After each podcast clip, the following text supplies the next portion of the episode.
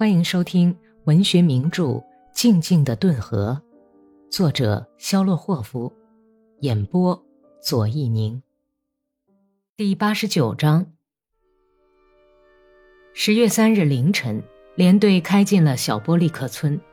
这时候，第三一八切尔诺伊尔斯集团的第一营正从那里出发。士兵们从那些被遗弃的东倒西歪的小房里向外奔跑，在街上排好了队伍。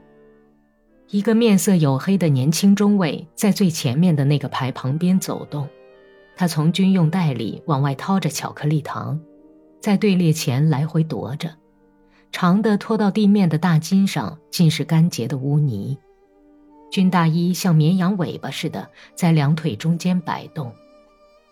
哥萨克在街的左面走，机器匠伊万·阿里克谢耶维奇走在第二排最右边的一行里。他留心看着脚下，迈步跨过水洼。步兵那边有人叫了他一声，他便扭过头来，顺着步兵的行列瞟了一眼。伊万·阿里克谢耶维奇，哦，我亲爱的老朋友！一个身材矮小的步兵走出队伍。像鸭子似的，一摇一晃地朝他跑过来。他边跑边把步枪往背后甩，但是皮带滑下来，枪托子碰得水壶砰砰直响。不认得我了？把我忘了吗？跑过来的那个矮小的步兵脸上，连颧骨上都长满了像刺猬一样深灰色的硬毛。伊万好容易才认出他是勾尔。哦，你从哪儿来呀？这不是当兵来了吗？你在哪个团？在第三百一十八切尔诺伊尔斯集团。哦，我真没想到，没想到会遇上老朋友。伊万·阿里克谢耶维奇用硬邦邦的手掌紧紧地握住高尔肮脏的小手，高兴激动地笑着。勾尔迈开大步，后来变成了小跑，跟在他后面走着，仰脸看着伊万的眼睛。他那两只蕴藏着仇恨、间距很近的小眼睛显得格外温柔湿润。我们是去进攻的，你看呢？我们也是往那儿开。哎，我说伊万，你可好啊？哎，有什么可说的呢？其实我也是这样，我就没爬出过战壕。我既没有家，也没有亲人，可我为什么要去打仗呢？我说。你还记得史托克曼吗？咱们的好宝贝奥西普·大卫多维奇啊！要是他现在能给咱们分析分析就好了。哦，他可真是个了不起的人呢！啊，是不是？嗨，他准会说明白的。勾儿摇晃着小拳头，兴高采烈的叫道，刺猬似的小脸笑得皱成一团。我记得他，我了解他比了解我爸爸还深刻。父亲我倒并不放在心上。哎，你没有听到他的消息吗？毫无音信。他在西伯利亚。伊万·阿里克谢耶维奇叹了一口气。哎，他蹲监狱呢。怎么？勾尔又问了一声，像翠鸟似的在身材高大的伙伴身边跳跃着，尖尖的耳朵竖起来。他在坐监牢呢，说不定这会儿已经死了。勾尔默默地走了一会儿。忽而向后看看连队排队的地方，忽而看看伊万·阿里克谢瘦削的下巴，看看那个在下嘴唇下面正当中的深窝。多多保重吧。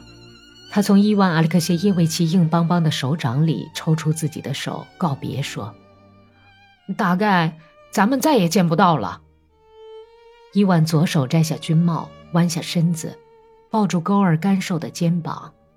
他们俩互相热烈亲吻，好像真是要永别了。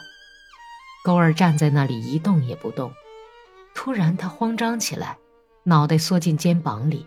这样一来，军大衣的灰领子上就只看见有两只深红色尖尖的耳朵了。他弓着背，虽然在平地上，却跌跌撞撞。伊万又从队伍里窜出来，颤抖地喊道：“喂！”小老弟，哦，亲人呐，你你过去可是个狠心肠的人，你还记得吗？你过去可是个硬汉子啊！勾儿扭过泪痕纵横、显得苍老的脸，叫了一声：“用拳头捶着敞开的大衣和褴褛的衬衫领子里面露出来的瘦骨嶙嶙的黝黑的胸膛。过去是啊，过去是个硬汉子，可现在叫他们糟蹋坏了，灰马给累垮了。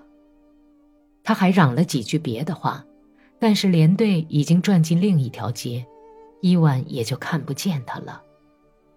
这不是高尔吗？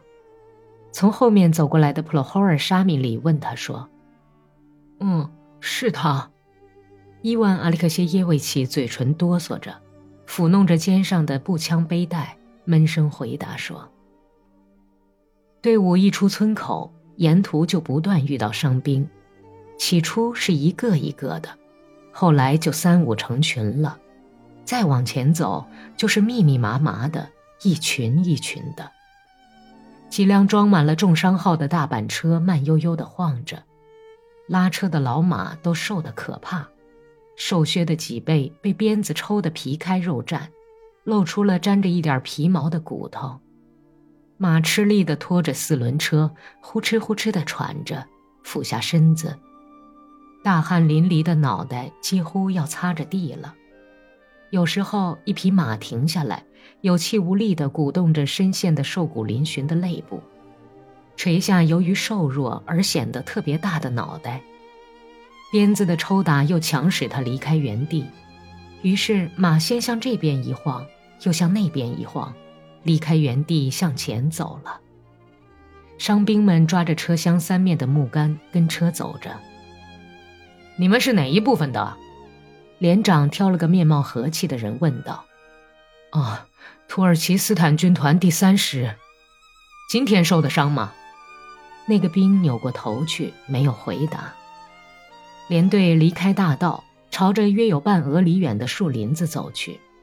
第三一八切尔诺亚尔斯集团的几个连也相继从村子里开出来，踏着沉重的步子跟在后面。